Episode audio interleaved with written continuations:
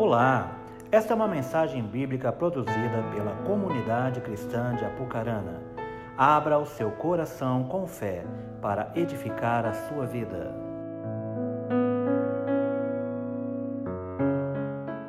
Bom dia! A paz do Senhor Jesus a todos. Você está feliz? Glória a Deus por isso. Que bom que você está aqui.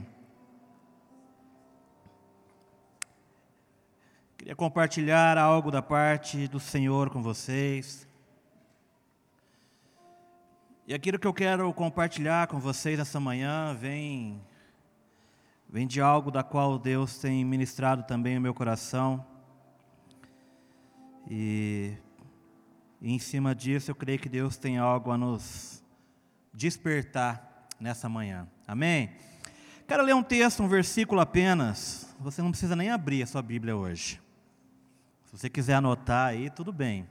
Mas eu não vou nem pedir para você abrir, que eu quero ler apenas um versículo, que está em Isaías 43, versículo 10. Apenas esse texto.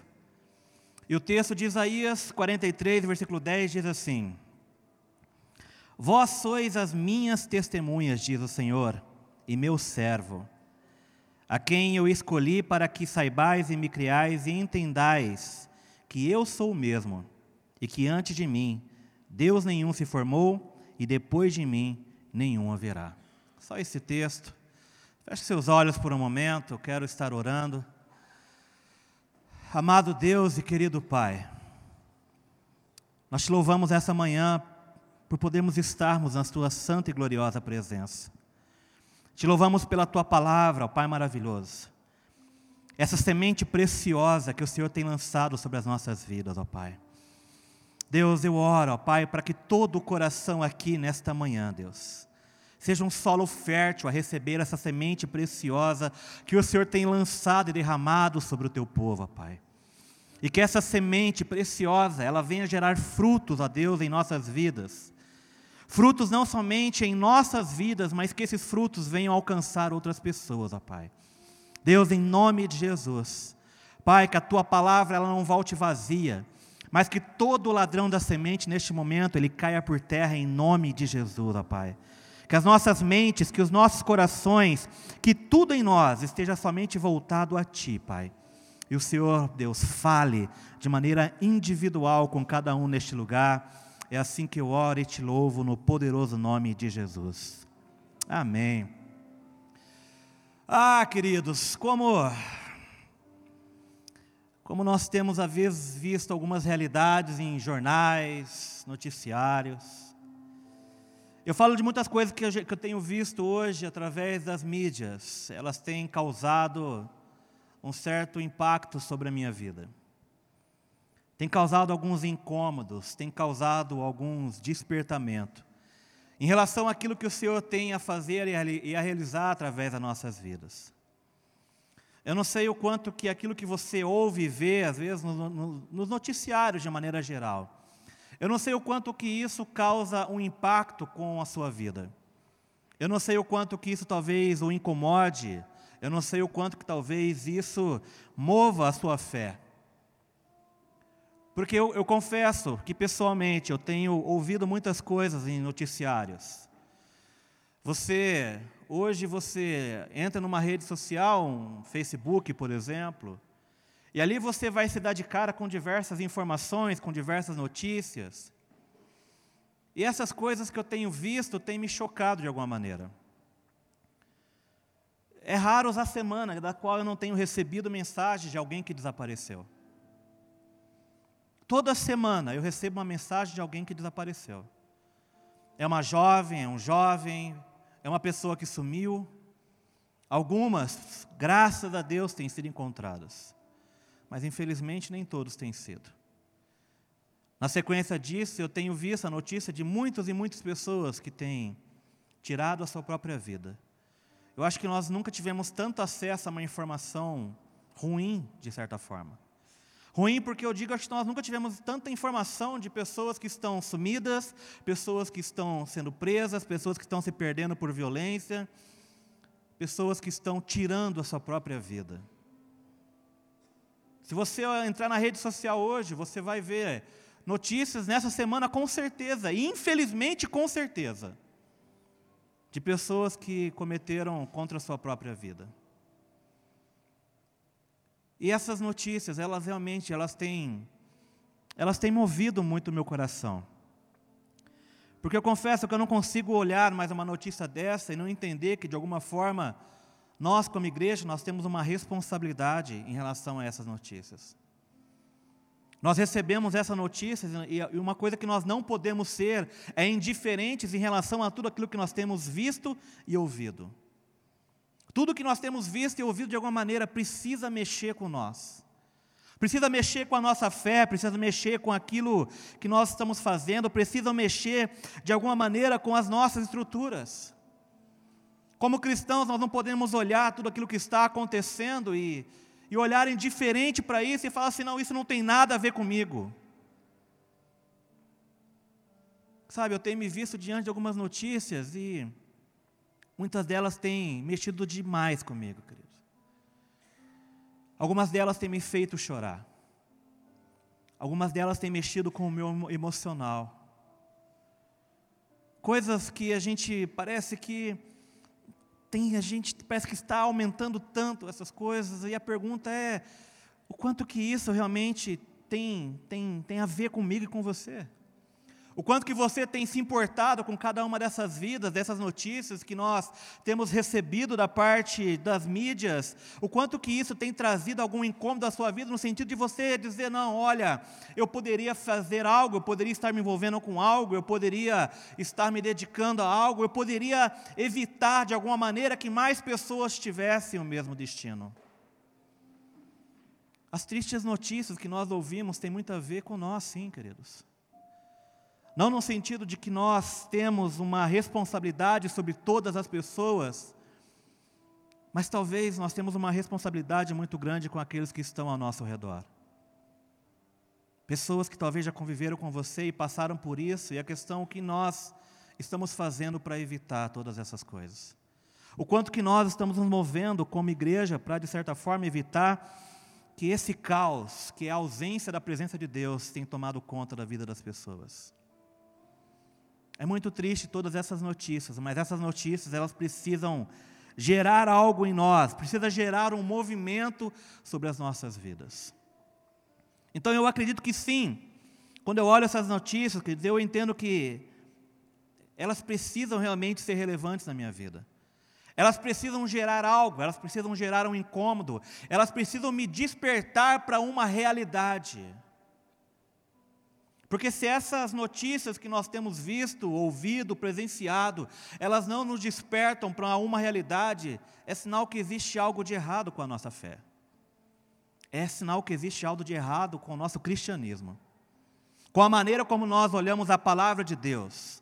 Se nós temos visto tudo isso e não temos nos movido de alguma maneira, seja em ajuda, seja em oração, seja de qualquer maneira, se nós agimos de indiferente a tudo isso, é porque existe algo de errado na nossa fé, existe algo de, errado na maneira como nós estamos nos relacionando com a palavra de Deus.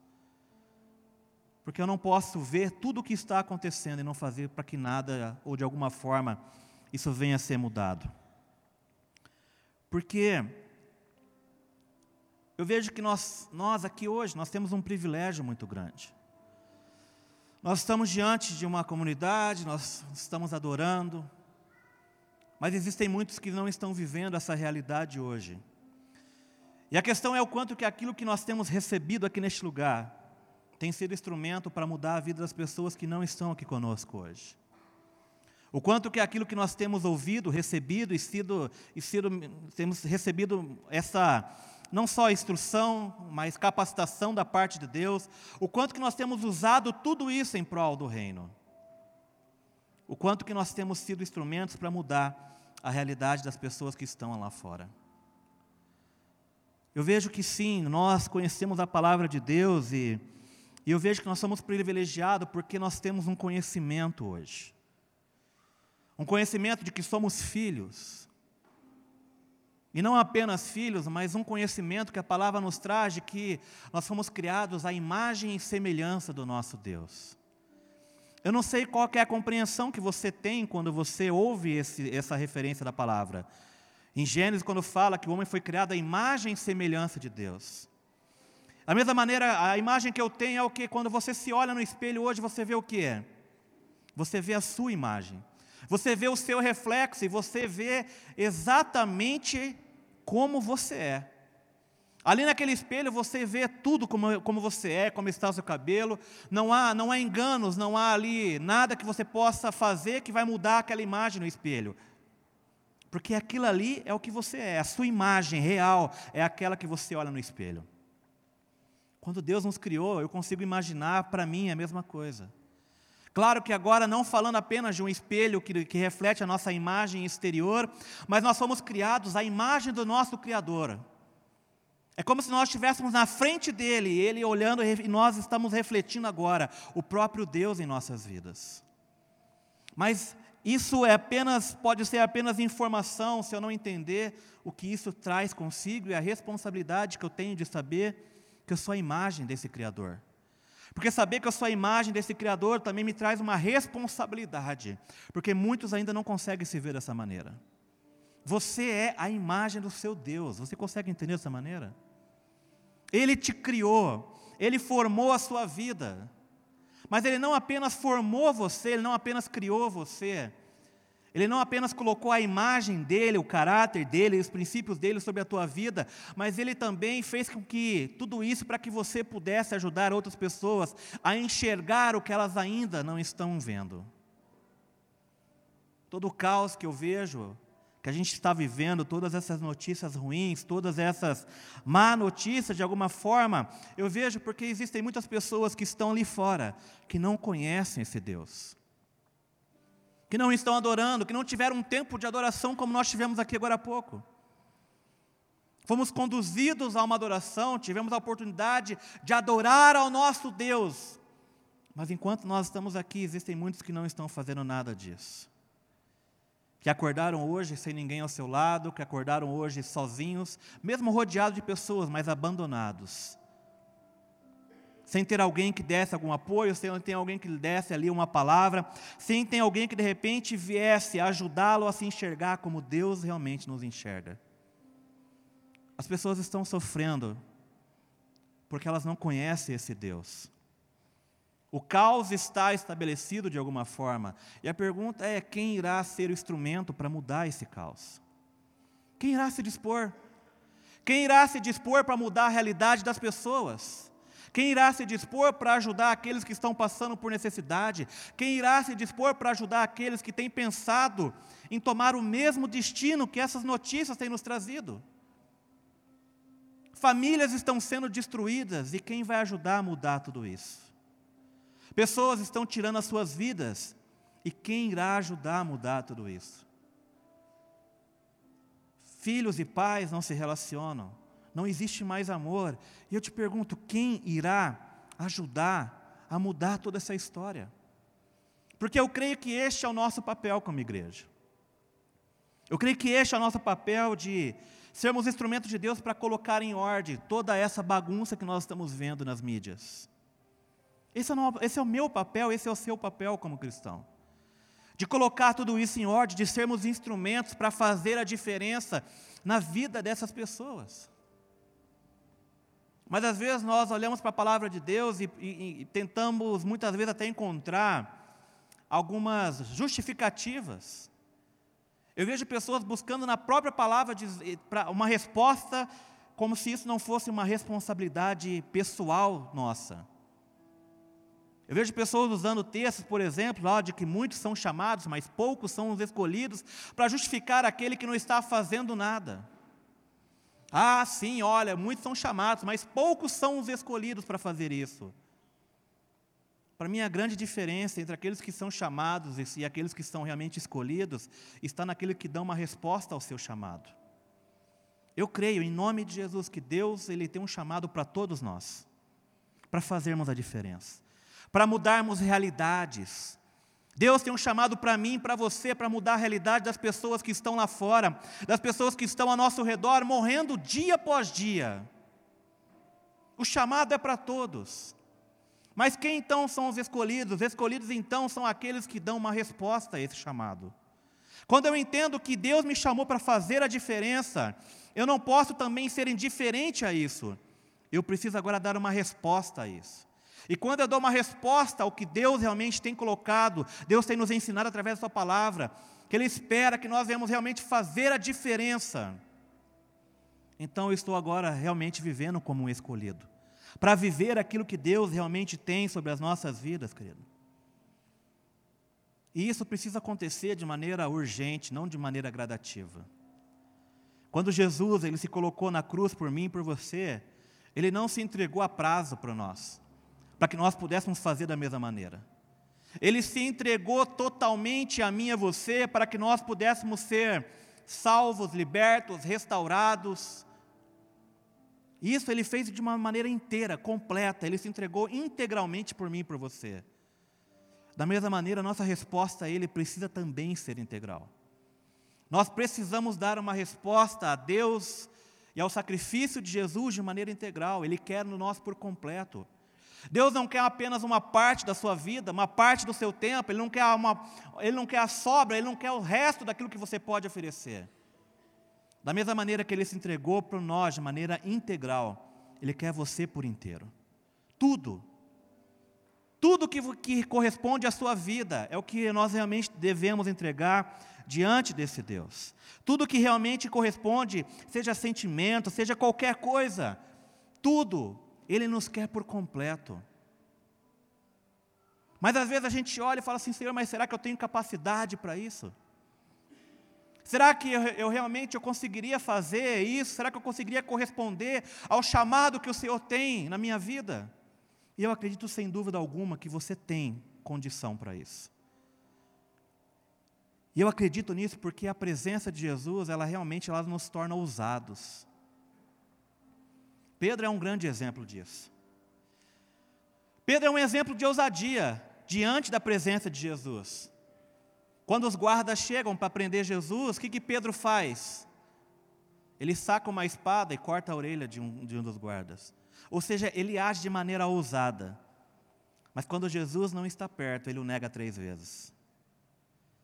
A presença de Jesus, ela nos torna ousados. A presença de Jesus, ela vai nos dar a ousadia e a coragem que é necessária para que nós realmente possamos corresponder àquilo que o Senhor tem sobre as nossas vidas. O Senhor precisa de pessoas ousadas, o Senhor precisa de pessoas que sejam corajosas a anunciar a boca. Como haverão transformação se não há quem pregue? Como as pessoas serão curadas se não há quem impõe as mãos sobre a vida delas e declare a cura, que declare a restauração?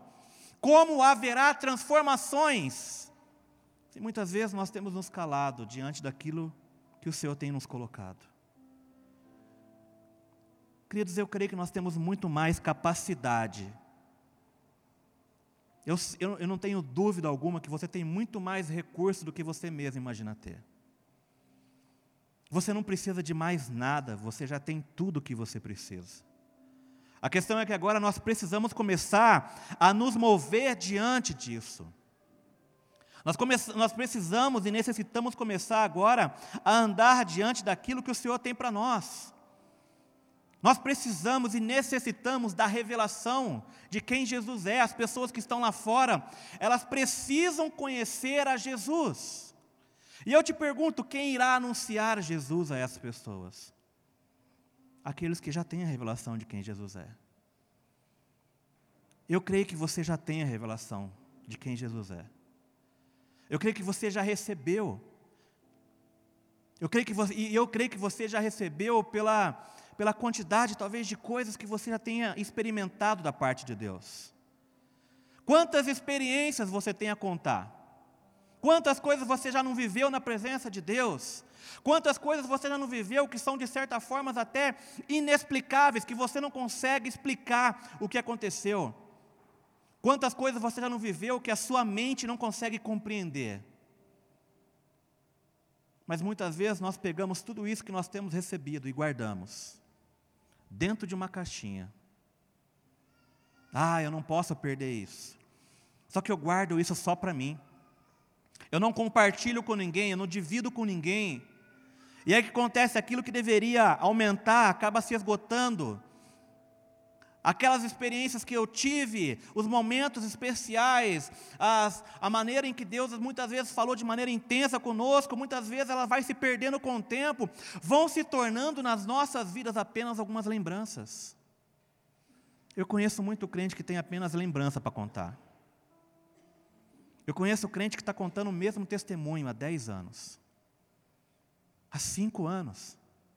E sabe por que tem que contar o mesmo testemunho, a mesma história há 10 anos? Porque não existe algo de novo acontecendo. Porque muitas vezes nós pegamos aquilo que Deus já fez, que Deus já ministrou, que Deus já derramou, e nós guardamos isso. Não compartilhamos com ninguém, não dividimos com ninguém, não anunciamos nada a ninguém. E aquilo que em algum momento foi uma experiência tremenda diante de Deus, se torna apenas uma lembrança para nós contarmos. Uma lembrança que onde nós dizemos: "Ah, um dia eu vivi algo diante de Deus". Ah, um dia eu tive uma experiência. Ah, um dia, alguns anos atrás, Deus fez isso, Deus fez aquilo. E às vezes o que nós temos para contar são experiências de um tempo passado, de histórias que aconteceram há algum tempo. E eu te pergunto, aonde estão as histórias recentes? A palavra que, nós, que eu li para vocês no começo diz assim: Vós sois minhas testemunhas. E eu te pergunto, do que nós estamos testemunhando do agir de Deus? Do que, que nós estamos falando, do que nós estamos anunciando, porque a palavra que nós lemos diz assim: Olha, vós sois minhas testemunhas, diz o Senhor, o meu servo, a quem eu escolhi. Deus escolheu a mim e a você para ser testemunha dEle. E o texto continua dizendo: para que saibais e creais e entendais que eu sou o mesmo, que antes de mim nenhum se formou e que depois de mim nenhum haverá. Deus está dizendo: eu te escolhi para me revelar a você. Mas essa revelação é para que você seja testemunha dele. Não adianta eu saber quem ele é. Não adianta eu ter experiências para contar, não adianta eu ter histórias para contar de que de coisas que eu já vivi diante de Deus. Se atualmente, se nos últimos tempos eu não tenho nada para dizer do que Deus tem feito na minha vida. Se o que nós temos para contar daquilo que Deus tem feito é apenas histórias antigas, é porque existe de algo de errado na nossa compreensão de sermos realmente uma testemunha de Deus. O texto diz: Vós sois minhas testemunhas. Isso não é um passado, isso é para ser hoje, isso é para ser amanhã, isso é para ser todos os dias, isso precisa acontecer. E eu quero que você realmente venha viver momentos como esse, onde você tenha experiências com Deus, a qual a sua mente não consiga explicar o que está acontecendo, porque é exatamente assim que Deus é. Não temos como nós vivemos algo sobrenatural na presença de Deus se quisermos compreender a Cristo através da nossa mente. Não é a nossa mente que traz compreensão de quem Cristo é, mas é Cristo que vai trazer a nossa mente sobre quem Ele é. É Ele que vai se revelar a você, é Ele que vai dizer quem eu sou diante de você. Mas para que Ele vai fazer tudo isso?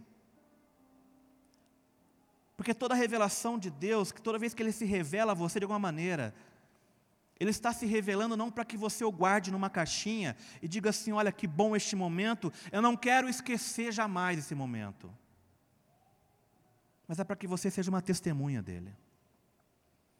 Você vive algo aqui hoje na presença de Deus, mas você precisa sair por essas portas afora sendo testemunha de quem Deus é.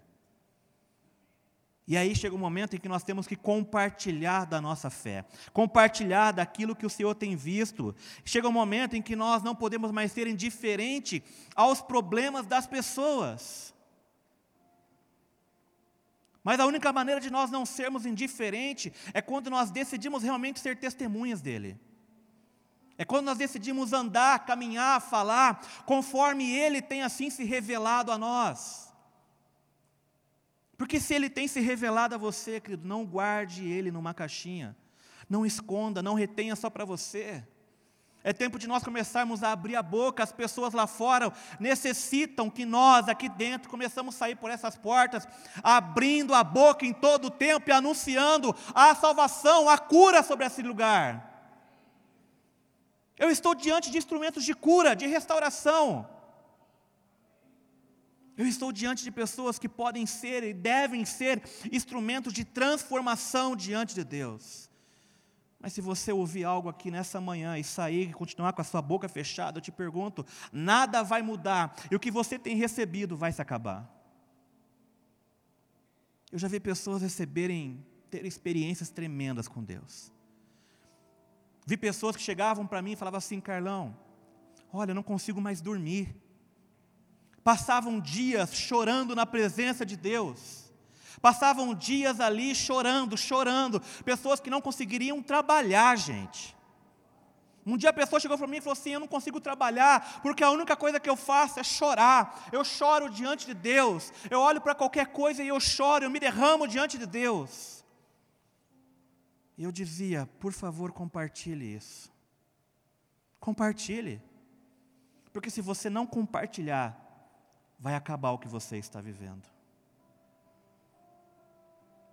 E não foram uma, duas pessoas que me chegaram até contando esse momento, e eu sempre falava: compartilhe, saia anunciando, invente um meio, pregue as pessoas. Cara, não perca a oportunidade, nós não podemos perder a oportunidade de compartilhar aquilo que o Senhor tem derramado sobre as nossas vidas. Mas infelizmente eu vi muitas pessoas reterem guardarem numa caixinha o que tinham recebido da parte de Deus. E aí, quando se via, havia se perdido tudo. Acabou. E do contrário, acabavam até entrando numa crise. Sabe, eu vejo. Né, anunciamos a conferência com o e eu, eu sei que vai ser tremendo. Eu sei. Eu sei que vai ser poderoso que Deus vai derramar neste lugar. Como sempre tem sido as vezes em que o Gideon vem aqui nos visitar. Eu vi gente nadar no seco, gente. Atravessar aqui, ó, nadando no seco, aqui, ó, sem nada. Mas eu te pergunto, para que você quer mais unção? Para que você quer mais isso? Porque não pode ser apenas por experiência. Não pode ser apenas para você ter uma lembrança e dizer assim: olha, eu vivi algo tremendo na presença de Deus. E é por isso que eu digo que Deus está procurando homens e mulheres que realmente sejam cheios de ousadia, sejam corajosos. Não se trata apenas de nós orarmos, querido, mas saber o que Deus pode e quer fazer através de mim, de você. E eu não tenho dúvida alguma que se você está aqui, se considere um privilegiado da parte de Deus. Porque Deus ele não só vai derramar, mas ele já tem derramado sobre a tua vida. Capacidade, eu não tenho dúvida alguma que você já tem muito mais do que você imagina. A palavra do Senhor no livro de Isaías 61 diz: O Espírito do soberano, o Senhor, está sobre mim você crê nisso? Amém? O Espírito do soberano, o Senhor, está sobre mim. Porque o Senhor ungiu-me para levar as boas notícias aos pobres. Enviou-me para cuidar do que estão com o coração quebrantado, anunciar liberdade aos cativos e libertação das trevas aos prisioneiros. Seria uma tristeza se nós pegássemos o texto de Isaías 61 e disséssemos que isso é para você apenas ter uma experiência pessoal com Deus. Seria uma tragédia se nós reduzíssemos o trabalho, todo o trabalho que o Espírito Santo tem tido com as nossas vidas, para apenas permitir uma experiência nova, uma sensação nova. Não é isso que, o, que Deus quer conosco. Não é isso, não, não é por isso que o Espírito Santo tem se derramado sobre as nossas vidas. Ele não tem se derramado apenas para te trazer uma experiência nova, apenas para te trazer uma sensação nova. Existe um propósito, meus queridos, na unção que tem sido derramado sobre as nossas vidas. Toda vez em que você vem, que você experimenta de algo da parte de Deus, existe um propósito que é além de você ter uma experiência, uma sensação com o Espírito Santo. Esse propósito é para que essa palavra de Isaías se cumpra. Para que nós possamos carregar o amor de Deus em nós e levar este amor às pessoas. Quando nós recebemos algo da parte de Deus, não é apenas para trazer uma experiência, mas é uma capacitação que nós estamos recebendo todas as vezes em que você vem a este lugar, em que você tem recebido algo da parte de Deus, você está recebendo uma capacitação do Espírito Santo. E essa capacitação é para anunciar as boas novas. Essa capacitação é para você pregar o Evangelho, é para você restaurar aqueles que estão contritos de coração, é para você levar e você ser instrumento para proclamar liberdade àqueles que estão presos. Este é o propósito pela qual nós temos recebido algo da parte de Deus. Para sermos instrumento nas tuas mãos. E para nós sermos instrumentos na mão de Deus, nós não podemos ser indiferentes àquilo que o Senhor tem feito e àquilo que nós temos testemunhados ao nosso redor, querido. Porque proclamar o Evangelho, anunciar as boas novas, levar liberdade aos cativos, isso não é o trabalho de apenas alguns, isso é o trabalho de todos nós. Todos quanto receberam o Espírito Santo de Deus, que são filhos e filhas de Deus, precisam entender que são embaixadores do reino. Ser um embaixador do reino quer dizer que ali fora existem pessoas que precisam que você compartilhe o que você tem recebido. As pessoas estão clamando lá fora por isso. As pessoas estão clamando por isso. Por isso que eu digo que a unção que nós temos recebido da parte de Deus, ela não pode ser protegida dentro de quatro paredes, ela não pode ser guardada dentro de um lugar, porque se nós não compartilharmos aquilo que nós já temos recebido, o pouco que temos será perdido. Eu vejo que a palavra de Deus, ela nos ensina exatamente dessa maneira. Há um texto que está no livro de Provérbios 11, 24, diz assim: Há quem dê generosamente e vê aumentar as suas riquezas. Outros retêm o que deveriam dar e caem na pobreza. Eu acredito que esse princípio se aplica a tudo. O, o princípio está dizendo, dizendo que há quem dê generosamente, ou seja, há quem compartilhe o que tem. Há quem distribua o que tem recebido e por isso vê aumentar tudo aquilo que tem. Mas o mesmo texto diz assim: olha, outros retêm o que deveria dar. Você tem recebido unção da parte de Deus, mas se você está retendo o que tem recebido da parte de Deus, o texto nos ensina, e aqueles que retêm o que deveriam andar acabam caindo em pobreza, ou seja, você passa a não ter nada. Você tem o que as pessoas lá fora precisam. Você tem o que as pessoas ao seu redor precisam.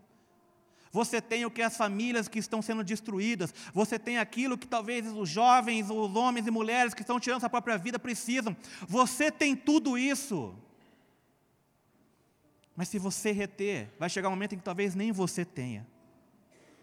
Mas quanto mais você distribui, quanto mais você é generoso, quanto mais você compartilha o que tem ouvido, recebido da parte de Deus, eu te garanto, mais você vai, mais você vai, ter. A matemática de Deus ela é diferente da nossa. Na matemática do homem, quanto mais você dá, menos você tem. Na matemática de Deus, quanto mais você distribui, quanto mais você compartilha, quanto mais você anuncia, quanto mais você ora, quanto mais você é instrumento de restauração, mais você vai ter sobre a sua vida. Mas aqueles que não fazem isso caem em pobreza e ficam sem nada. E há muitos crentes que estão praticamente vivendo em miséria espiritual que não tem nada. E não tem nada porque não tem compartilhado, e não tem nada porque não tem anunciado, não tem nada porque estão presos nos seus medos. Como eu disse, Pedro, diante de Jesus, ficou ousado, porque a presença de Jesus lhe dá ousadia. Se nós estamos sendo travados, se nós não estamos vivendo a vontade de Deus, é porque nós precisamos viver mais a intimidade com Jesus. Porque se é na intimidade com Ele, se é quando estamos com Ele, que nós recebemos a ousadia, a ausência dele, então, vai fazer com que nós sejamos escravos dos nossos medos. E aí você vai viver debaixo de muito será. Será que é isso mesmo? Será que Deus vai fazer? Será que eu vou orar? Olha, Deus falou para mim tal, sobre tal pessoa, será que eu posso falar? Será que eu posso comunicar? Enquanto você continuar escravo de muitos serás, e vai continuar vendo muitas famílias sendo destruídas, você tem o que eles precisam. Você tem o pão para esse povo que está morrendo de fome. E o seu alimento, eu te garanto, é de qualidade, não importa o tempo em que você está na presença de Deus, não importa se você está chegando hoje, não importa se você está há anos, você tem alimento, você tem banquete para oferecer para todas as pessoas que estão lá fora. Mas para isso nós vamos compreender qual que é o nosso papel dentro diante de tudo isso. Nós precisamos entender que nós precisamos aprender a compartilhar o que nós temos recebido da parte de Deus. E a grande verdade é que não importa o quanto que você tenha, eu tenho certeza que já é o suficiente. Talvez você olhe, ah, eu não sei nada. Porque a gente errama muita desculpa. Eu não sei falar, eu não sei orar. Desculpa a gente sempre vai ter para não fazer, para não realizar. Mas eu garanto a você que o que você tem pode parecer pouco, você pode olhar como praticamente nada, às vezes a gente é escravo de comparações. Eu queria ter como tal pessoa tem, eu queria fazer como tal pessoa faz, eu queria orar como tal pessoa ora, eu queria pregar como tal pessoa prega, e que esquece isso. Porque isso te escraviza, isso te trava, isso te bloqueia. Você não tem que pregar como eu prego, como Marcel prega, como Elinho prega, como o Clerson prega, como qualquer cara que você possa ver na internet. Você não tem que pregar como nenhum desses. Você não tem que orar como ninguém que você conhece, que ora muito bem, que fala muito bonito na oração. Você não tem que orar igual essas pessoas, não. Não tem que ser igual, não tem que ser uma cópia, porque você não tem que ser uma cópia de nenhum homem, você tem que ser a cópia, a imagem e semelhança do seu Deus, então é do seu jeito que as coisas vão acontecer. Talvez é você pregando do seu jeito que as coisas vão mudar. Talvez é você orando da sua maneira, simples, mas com unção, que as transformações vão acontecer. Então pare de se comparar com os outros. Pare de desejar ser igual a alguém. Pare de ficar almejando em homens o que você deveria ser ou não ser. Porque essas coisas têm se tornado apenas um peso para você carregar, querido. Para com isso. Porque Deus quer usar você do seu jeito, a sua maneira, seu jeito de falar. Ah, pastor, eu falo errado. Não tem importância, é do seu jeito falando errado que Deus vai te usar. Não importa como você fale, se fale bonito ou se de qualquer maneira que você fale, Deus pode te usar da maneira como você, com aquilo que você tem hoje. Deus não precisa te dar mais nenhum recurso, porque você já tem tudo aquilo que você precisa. Tudo, você já tem tudo. E talvez você olhe sim, ah, mas é pouco. E eu te pergunto, esse pouco pode se multiplicar se você começar a compartilhar o que já tem. Palavra do Senhor no livro de 2 Reis, capítulo 4.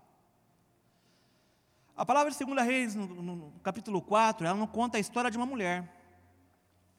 E essa mulher, ela havia perdido o seu marido. E por conta disso, ela estava toda endividada. E ali, por ela estar toda endividada, ela corria o risco agora de perder os seus filhos, porque antigamente, quando você tinha uma dívida muito grande, os seus filhos eram dados como escravos para pagar a dívida. E ela estava ali, pronto para ver tudo isso. Para ver os seus filhos sendo levados como escravos, porque a dívida que ela possuía era muito grande. E aí, por conta dessa dívida, ela então ela vai pedir ajuda a um profeta chamado Eliseu. E ela chega ali diante de Eliseu. E ela pede socorro a Eliseu. Talvez ela contou toda a história: olha, meu marido morreu. Meus filhos vão, eu estou todo endividado, meus filhos serão entregues como escravo. Sabe o que eu acho de interessante, o que eu acho maravilhoso nessa história, querido? É porque quando eu olho para essa, essa história, ela vai ali para pedir ajuda para Eliseu. Não sei o que ela vai pedir, uma oração, um milagre. Transfere a tua unção sobre a minha vida. Eu não sei o que ela foi pedir para Eliseu. Mas Eliseu faz uma pergunta para ela. Eliseu pergunta: O que você tem na sua casa? Porque eu acredito que Deus vai usar aquilo que Ele já tem. Deus vai usar a tua vida, amém? Mas Ele vai usar o que você já tem. Talvez você olhe, é pouco. Mas eu te digo, em Deus isso se multiplica. Mas só se multiplica quando você compartilha, porque a história dessa mulher, ela nos fala exatamente dessa maneira. Ele pergunta o que você tem na sua casa. E ela diz o que para ele? Olha, eu tenho apenas um pouco de azeite. O azeite, na palavra de Deus, ele, ele traz para nós a, a representação do Espírito Santo. É como se Eliseu chegasse para ela e perguntasse: O que, que você tem na sua casa? Olha, eu só tenho um golinho só do Espírito Santo na minha vida. E aí Eliseu, então, agora, ele, ele não ele não profetiza sobre a vida dela. Ele não faz nenhuma transferência de unção. Mas ele diz simplesmente que ela tinha o que precisava. E aí a gente agora está em 2 Reis, capítulo 4, versículo 3, e diz assim: Então disse Eliseu: Vá pedir emprestadas vasilhas a todos os vizinhos. Mas peça muitas, ele disse. Depois entre em casa com seus filhos e feche a porta. Intimidade. Derrame aquele azeite em cada vasilha e vá separando os que você for enchendo. Depois disso, ela foi embora. Fechou-se em casa com seus filhos e começou a encher as vasilhas que eles lhe traziam. Quando todas as vasilhas estavam cheias, ela disse a um dos filhos: Traga-me mais uma. Mas ele respondeu: Já acabaram. Então o azeite parou de correr. Quer dizer, aquela mulher ela volta para casa. E ela sai ali pegando vasilhas emprestadas de muita gente.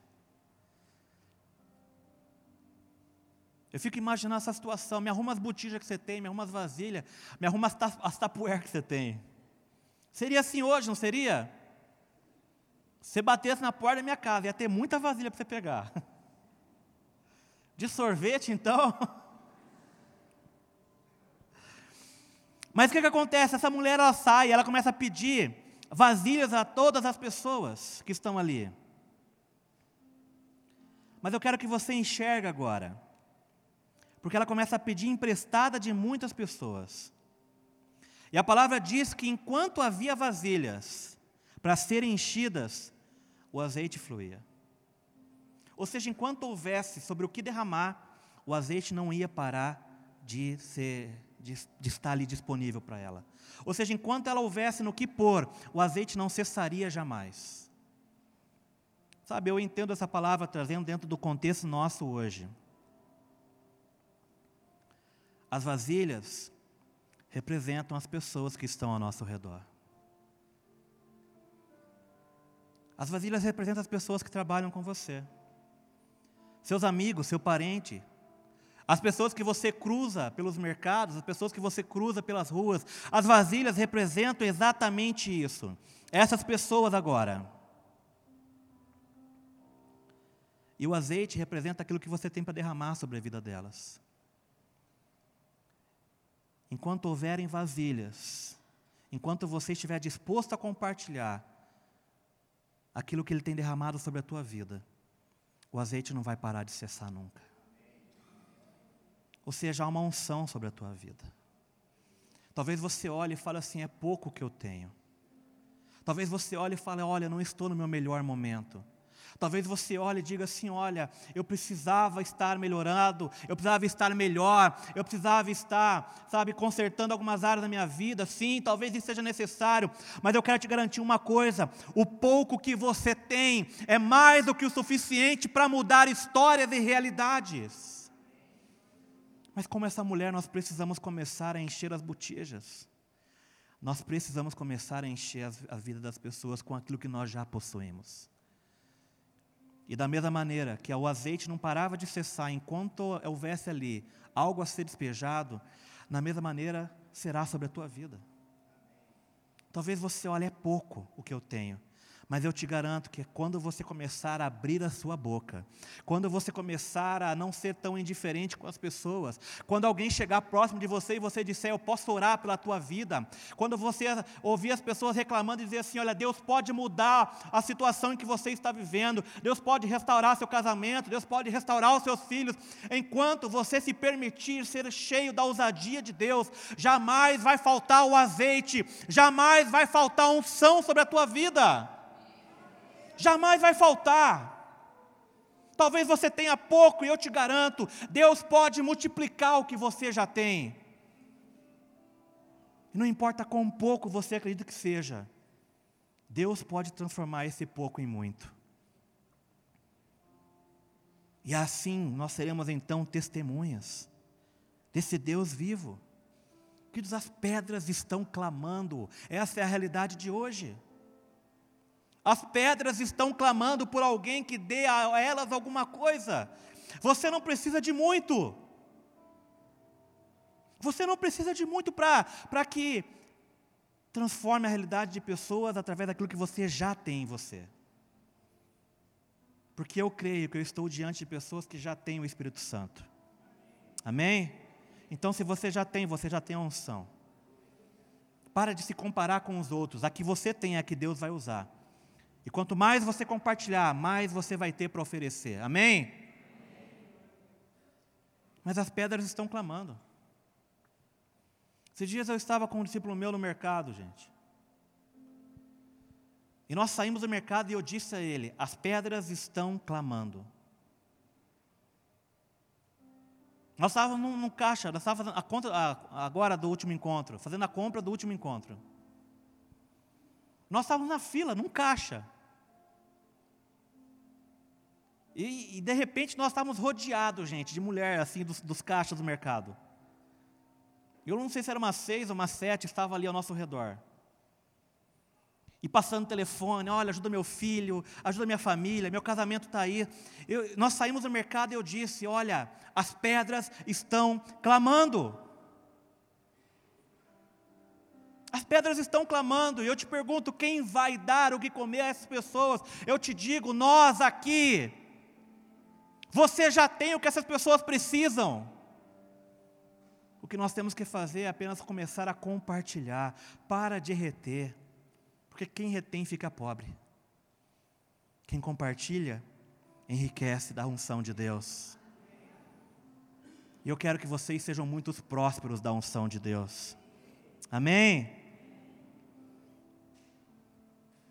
Nós temos que parar, queridos, de ficar pedindo para Deus mais unção.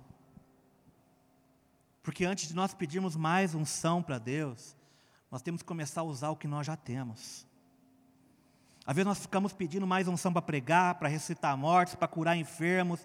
Eu sei que sim, tudo isso é válido, é muito bom e nós podemos fazer isso.